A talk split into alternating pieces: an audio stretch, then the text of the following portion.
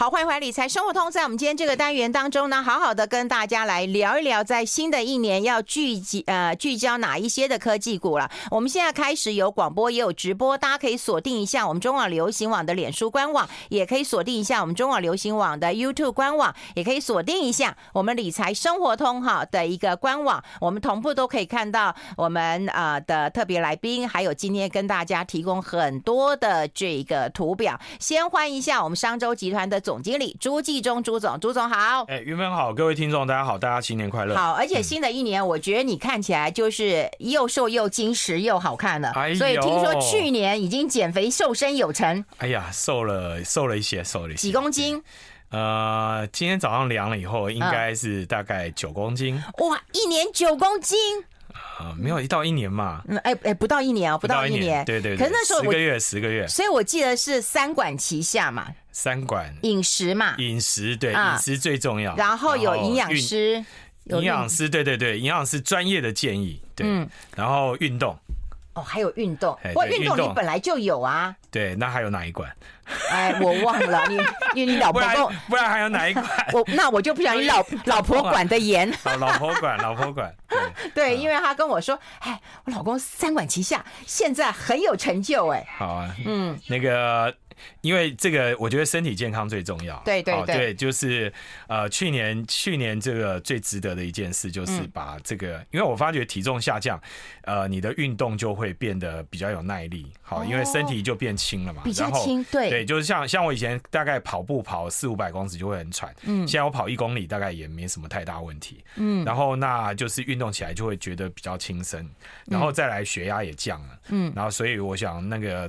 我的医生就会比较放心，对，哦，那所以那我也确定就是说，呃，那我们努力工作，或者是呃，为了要这个呃累积财富或做理财，那你干嘛呢？对不对？当然是为了要有钱要有命花嘛，对吧对？对对对，不然赚这么多钱怎么办呢？哎，对对对，那那所以这个为了避免成为这个国家抽税的工具，所以我还是健健身，赶快健身，好把身体搞好。哎，大家都说你瘦好多，欧巴。哎呦，没有没有没有，这怎么敢当呢？对。啊，那我们还是，我觉得，我觉得他有运动可以呃协助你思考，我觉得。啊，运动可以协助因为因为我每次我都会跟我太太讲，就是说，嗯，当我一个人出去走路，然后或者是呃呃爬山的时候，你不听音乐哈，你就是只是一个人，对对对对，然后那那我觉得你你那时候就可以想一些事情，然后很多灵感就会在那个时候出现，对，哇，我觉得还蛮好的，嗯，就是身体是在运动，脑袋也不停了。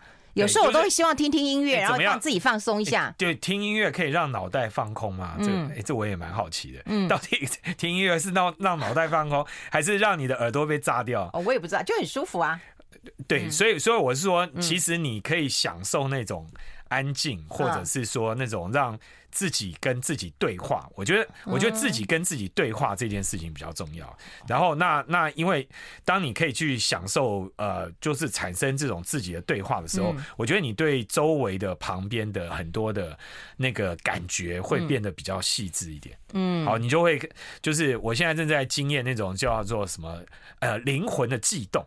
哎呦，哎呦，你要怎么去感受到灵魂的悸动？我觉得你每次来跟我们谈钱，其实很少谈到灵魂这件事情。哎，对对对，哎，上周我们有讲，就是说二零二三年很重要。当 AI 出现以后，灵魂变得更重要，嗯，对不对？因为人跟 AI 最大的差别就是人有灵魂，是，对，是。所以我们鼓励所有年轻朋友啊，这呃这收音机旁边的听众，就是找回你的灵魂，好，好跟你的灵魂深层的对话。对，不要因为今天股市的下跌，这两天的下跌，就忘了投资的激励人心啊，激励人心啊！而且我跟你讲，当你钱赚的多的时候，你就会，你就会那个爱惜你的身体了，你知道？喝着韵芬帮我准备的能量饮，更更有这种体会。嗯 啊，新年快乐！特别来帮你准备。新年快乐！对对对，哎，那跟大家来谈一谈科技股吧。说实在，在二零二三年，我想如果你买美国科技股、台湾科技股，其实都大涨的啦哈。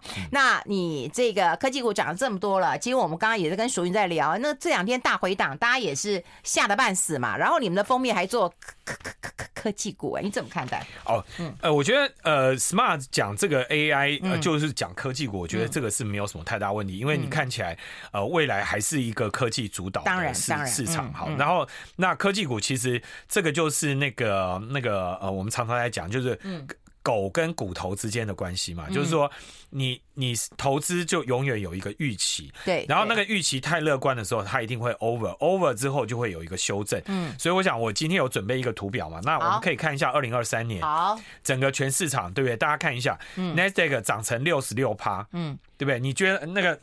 哎，应该是是费城半导体，费城半导体，费半涨了六十六趴嘛，然后 Nasdaq 涨了四十四趴。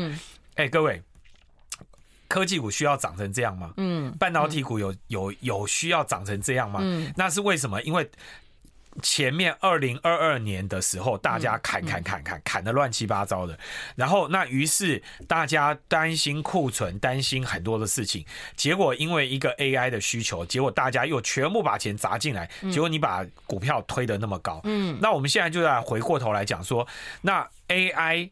就是当黄仁勋讲 AI 的 iPhone 时刻来了这句话，嗯，它是一年有效吗？还是它是十年有效？嗯，还是未来五十年或二十年都是这样的一个事情？我觉得大家回到这个心情去想就好了。嗯，然后那我想我们还是回到 AI，呃，黄仁勋他去年在六月份在台北电脑展的时候，他的演讲里面他特别讲了，他说 AI 会颠覆所有的产业。那那这件事情才要发生嘛？嗯，好，那才要发生。那可是股价可能已经涨翻了。嗯，好，那我想我们在这一期的 Smart 支付月刊里面，他特别有提到一个，就是说做伺服器，我们都知道 data center 很重要，server 很重要，未来一切都一切上云。嗯，那一切上云的一个很重要的基础是未来又要减碳，嗯，同时又要做 AI 的超级运算，嗯，就两件事哦，一个叫超级运算，超级运算你不可能。我们先休息一下。I like 好，欢迎回来理财生活通，我是夏云芬，在我旁边的就是商周集团的总经理朱继忠朱总了哈。刚刚讲到关键点了，好，伺服器，嗯。你看啊，伺服器这个东西为什么现在需要哈？以前的需要是说啊，因为你有伺服器，就东西就上云，储存在那里啊，上云，那你可以降低你的资本支出啊，那你不用自己在管 server 啊等等之类的。以前的逻辑是这样，嗯以后有一个更强的逻辑啊，嗯哎，请问一下，你有超级电脑吗？你没有超级电脑，那你怎么办？你就必须要去靠 data center，嗯，data center 有一个超级电脑，于是它可以帮你去运算，所以 AI 是不是一个很刚需？因为我今天我所有的事情，我的新的商业或者我新的科技的运算，我必须要用超级运算的时候，我就需要一个 server。好，嗯。可是二零二三年的 server 主要是什么？是 AI 的相关的 server。嗯。通用型的 server 其实是弱的。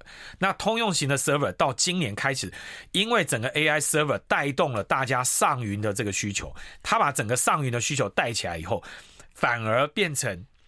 整个通用型的 server 的需求也跟着拉高，所以我们这一期里面特别就讲，那通用型的 server 的需求拉高了以后，其实这些科技股它就会有一个正常的一个本一比就会做调整。那所以回过头来，我想，呃，很重要一件事哈，就是我们刚才给大家看看到，去年整个因为科技股，美国的科技股涨太多了，这张图嘛哈，好，这张图，嗯，可是你看一下哦，实际新兴市场没什么涨，嗯，新兴市场因为美元太强了。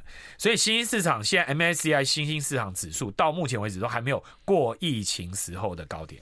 所以，哎，疫情前的高点它都还没过，哦嗯，可是美股已经过历史高点。对了，对了。所以你说这个东西要不要做调整？嗯，所以我认为二零二四根本就是个调整年。所以不是这个下来就是这个上去啊？那我们怎么判断？就是要做一个调整。那嗯，同样同样的辩论，大家就在看二零二四到底是印度强还印度续强，还是中国会起来？嗯嗯，哎，这个也是一个非常有趣的讨论，对不对？所以你会看到一连串的矛盾。那所以我觉得一月大家可以做一下功课，嗯，把这上面的东西你做一个。呃，做一个分析，然后你自己去决定你到底要怎么选择。好，那那我们再回过头来讲，二零二四还有我又再给另另外一张图哈，就是我有讲那个统计一下美股的元月行情。哦，好，那那那个我觉得那个我们请小编帮我们打出来，有没有图？就是元月，你看啊，因为十一、十二月好，那这张图啊，这个是国泰世华银行他们做的一个报告哈。各位你看一下左边哈，我们面对镜头左边，他会告诉你说每个月份的涨幅。各位你看一下啊。那个浅色拉的很高哈，十一月份涨了，平均每股涨标准普尔五百指数啊涨了八点九趴，十二月涨了四点七趴。各位你看一下，二十年的平均是多少？只有零点八跟零点四。所以你你你想想看哈，十一十二月超涨这么多，啊、它比二十年的平均值涨了那么多，它是不是该修正？嗯、它本来就该修正啊。它前面涨了十五趴，你认为它跌个七趴八八八趴回来正不正常？很正常。那你再回过头来，你再看下一个，嗯，二十年平均一月份是什么？嗯，只有四十五个 percent 是涨的哦。那意思就是说，五十五个 percent 的机会它是跌的。嗯，所以元月行情根本就不值得期待。嗯。你这样把大家都哎，不是吗？哎，这个这个是统计数据哎，小编那个表不要拿开啊！对啊，我要指过去，你怎么拿开了呢？数字告诉你嘛，嗯，隔尤其是十一、十二月涨，嗯，不可能连续三个月大涨嘛。那十一、十二月超涨以后，隔年一月它本来就是一个。要等着跌的，尤其他已经告诉你，二十年平均有四十五个 percent 元月是会下跌的，而且平均跌多少也没有跌很多啦，平均跌幅我刚才看了一下，负零点五个 percent，嗯，所以简单说，就比起十二月、十一、十二月涨上去了，总该回一下嘛，嗯，所以我觉得回档是正常，所以那各位，那啊你就就不要太急嘛，好，你然后那。哎，我昨天下午啊，就跟朋友去喝个咖啡，然后就碰到两位股市大户，哎，股市奇人。你到哪去都可以碰到股市大户。这个股市奇人就告诉我们，哎，他就当场就提点我们，他就说，你看涨那么多啦，就该回啦。那我们现在只是在看回档的时候，我们什么时候我们看好的股票，等到到那个价位的时候，我们就下去再接。嗯，所以这是不是好事？是啊，因为如果有人卖掉了，其实我我相信去年你看哈。我记得没错的话，美股最后封关的时候其实是跌的，那时候就已经开始跌了，你那个卖压就出来了，因为做账做完了嘛，所以本来就该跌嘛，那跌一下我觉得是很正常，所以大家从这个数据告诉你，好，元月就是不用期待，嗯，好，年元月该跌跌一下，跌一下就好了，嗯，好，跌一下，那你最怕就是还是回到我想过去一整年或者二零二二年我们到。在节目上一直跟大家谈，就资金配置。嗯嗯，你千万不能在去年那种十一、十二月大涨的行情里面去冲昏你的头，认为说啊，从此我们就是要过着这种什么呃金发女孩的生活，啊，对不对？嗯嗯，对不对？我跟你讲，泰勒斯的演唱会办的再好，跟你的投资还是两码子事，对啊？就是人家会大赚钱，你如果克制不了，你没有去把自己的那个。投资纪律做好，嗯，你其实就会很容易。就是会发生这样的事。好，那所以我觉得你现在只要是你手上有现金，反而回档的时候，你是可以好好做功课。不，不坦白讲，思考一下。对，当然 tempo 是很重要的啦。可是如果说你把它放长来看的话，其实每一年都是这样走势，每一年都是这样走势。二十年的对不对？每一年都是这样子。那你看，要不然就第一季，要不然就是最后一季嘛。好，那你看啊，我们这一次啊，这样希望大家现在虽然是一月嘛，对不对？嗯。但是到今年年底的时候，你还要记得，嗯，好，一月，今天一月三号嘛，嗯，好，阿忠哥跟夏运芬。嗯，有特别良心为大家准备了这一张图，告诉你说，十一、十二月过去二十年平均七十五个 percent 会上涨。嗯，所以你在年底的时候，如果前面都是跌的，你根本十一、十二月毛起来你就给它做多。嗯，你有七十五趴的胜率。嗯，对吧？嗯，所以如果我在十月看到这一张图，嗯，我十一、十二月我一定毛起来买啊。那你怎么这张图这么晚才来呢？对嘛，就是你看嘛，就是千金都是难买早知道，所以大家就是要认真做。功课，好，好不好？好，那好。可是这张图里面就告诉你，还有那我哎、欸，我记得我在这个节目上我有讲过一个故事嘛，好、嗯，就是你知道在十月、十一月的时候，美国股市有一个奇人，应该是说美国金融市场有一个奇人，嗯，好，就是以前的债券天王，嗯，格洛斯，葛洛斯，嗯，格洛斯做了一件事，他那时候就去做多，就是他看利率会下跌，嗯，所以。他有没有看对？看对嘛？十年期公债值利率，你看从四点多趴接近五趴，一路掉掉掉掉掉掉到三点八，是不是他大赚？嗯，他那时候为什么？Bloomberg 上面特别讲了他为什么去做多做多利率？他认为利率会跌，然后债券价格会上来。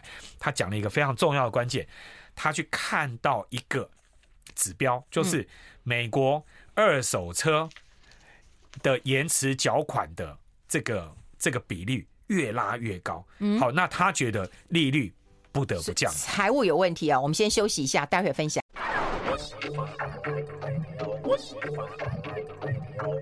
好，我们现场的就是朱继忠朱总了哈。我们今天带来很多的图呃图表，要一一的跟他。朱总啊，不然叫你什么？要朱寿。对哦，不要阿忠哥就好。哦，阿忠哥，好好好好。朱总，你看好不容易消肿了，哎呦，有这个地位嘛，千万不要这样。好，跟阿忠哥来聊聊。今天有很多图表啦，我觉得图表是不是要帮他帮大家那个讲完呐？好，那呃，除了刚才讲元月行情以外，哈，那我们接下来我们来看一下哈。嗯，其实呃，我我们刚才讲，刚才有讲了，葛洛斯为什么会赚钱？对对对，因为他认为利率会降。那利率会降，我我有整理一啊这张图哈。对，这张图哈就告诉大家一件事哈，利率降，嗯，开始降息以后，你要你就要去判断一件事，哎。这个图表告诉你一件事哈，嗯，历次降息之后，经济只有一次没有真的崩盘，只有一九九五年没有崩盘。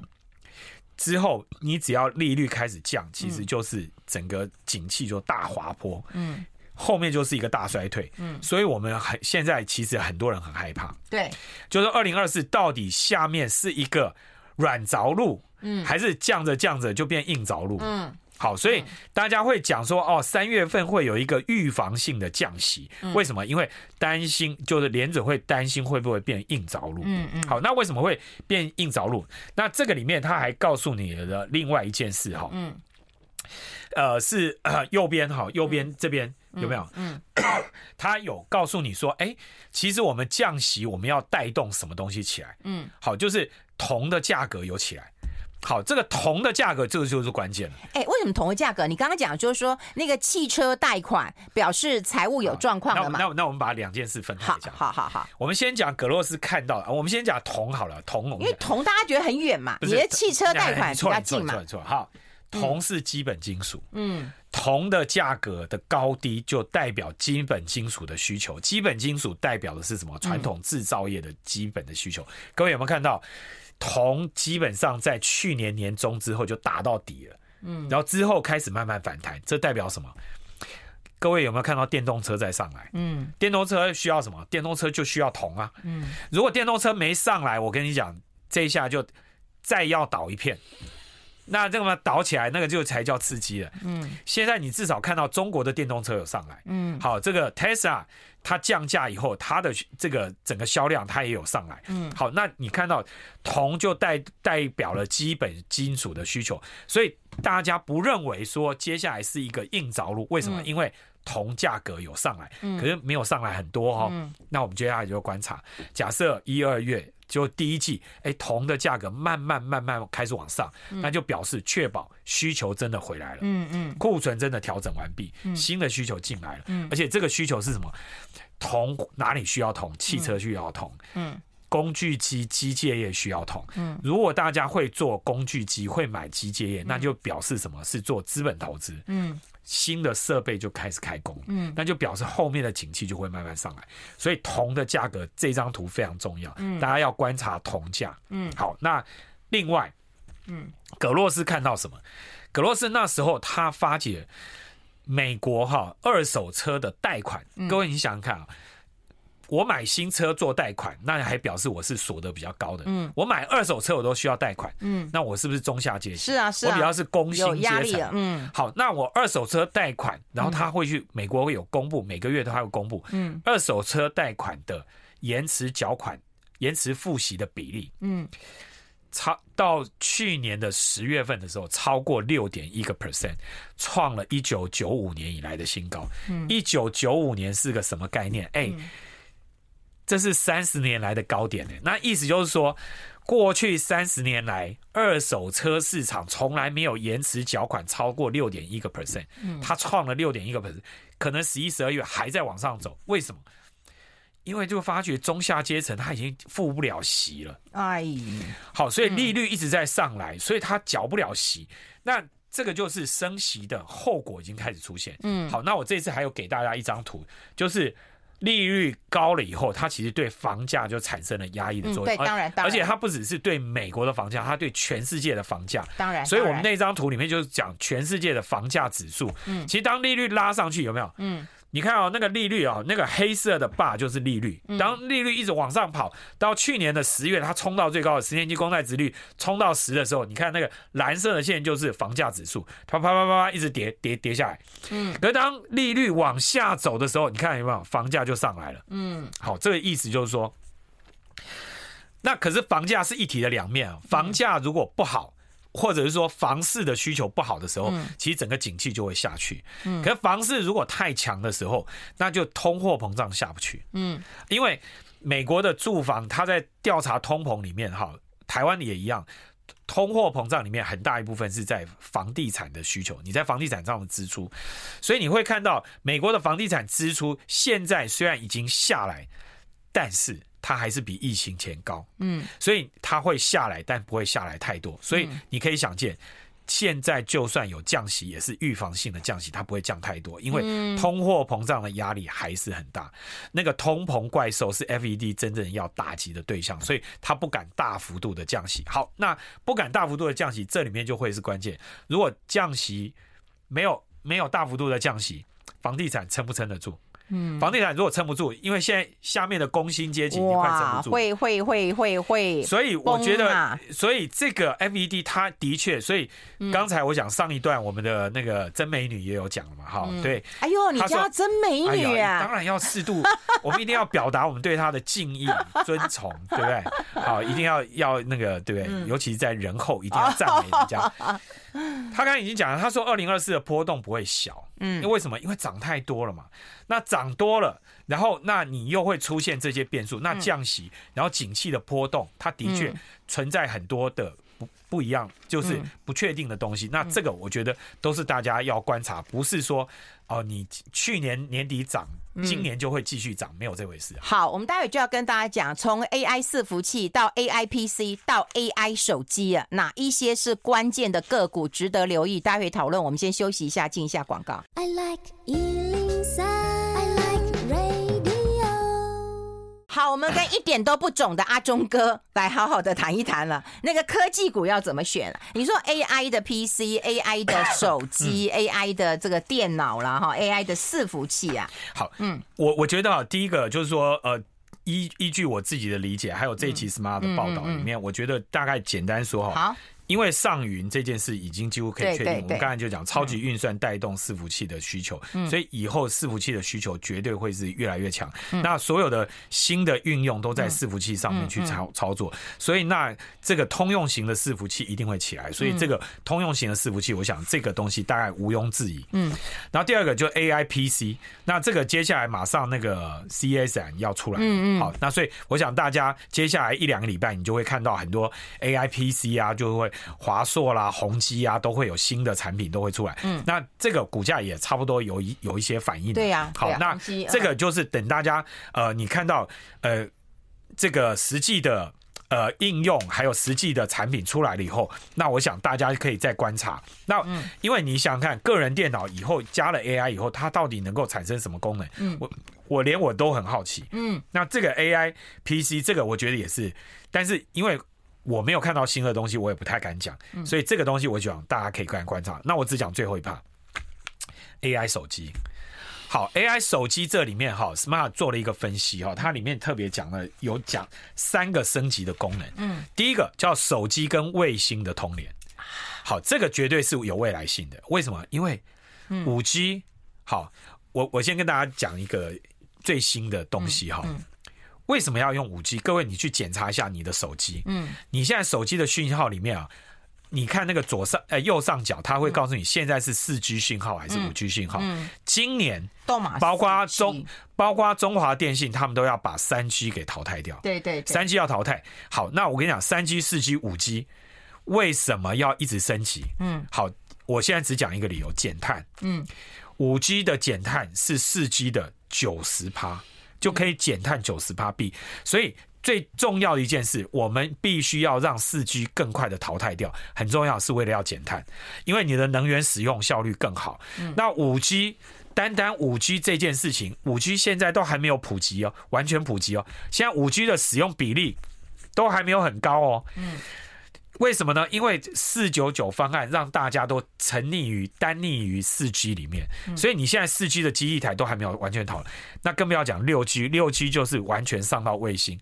那低轨卫星大家是不是都已经听到了？嗯嗯。所以以后手机可以直接连卫星了。嗯。好，那所以 AI 手机有没有需求？一定有需求。嗯。好，所以第一个是跟卫星的直连卫星这个需求。嗯。第二个叫车机互动，汽车跟手机。可以互动。嗯，好，那这个也是非常刚需啊，因为有你的电动车是不是一上来越来越多？所以，对，所以我我我只跟大家去去想象一个未来的生活哈。嗯，当电动车越来越多，然后自驾车开始出现，然后我们的房子。为了要适应电动车未来生活，你现在传统的房子，我你你回去看一下你你们家地下停车场，有几个电动桩？没有，我们家还没有。好，那所以嘛，这个就很简单嘛。嗯，电动桩是不是要增加？嗯，那电动车要增加，电动桩就得增加。那更不要讲，接下来你会看到，嗯，台湾现在在做智慧路灯，只有几个城市。有做示范性的，都还没有全面的做，这些全部做下去，整个号志系统全部以后都要做智慧城市，那个对这个需求，嗯，对半导体还有对整个科技的需求，它是很大的，嗯，好，所以我觉得从这个车机的互动，这个车机的互动，它就包括不只是手机跟汽车，还有。当你的车子开出去以后，开到马路上，它就跟智慧路灯的互动，这些全部都要串在一起。所以你单单这一块也是可以很想象。再来就是 AI 手机了。嗯，好，那 AI 手机当 AI 晶片放到手机里面，它可以产生的场景的运用，我们今年哈，包括我们自己公司，我们自己都在看。嗯，我们现在在做很多数位的东西，我们以前都是用人工在做数位，嗯，可是以后第一层一定是用 ChatGPT。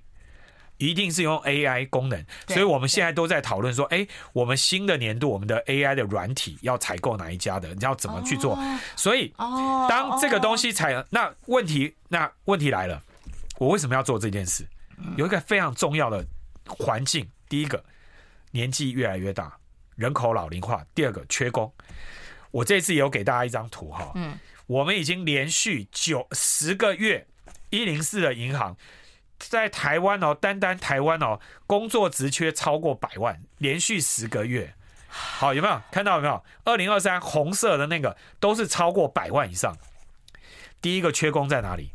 饭店业、旅游业全面缺工，餐饮业。好，那我举一个例子，有一家有一家公司哈，有一个中小企业，他本来在卖洗碗机，嗯，洗碗机以后。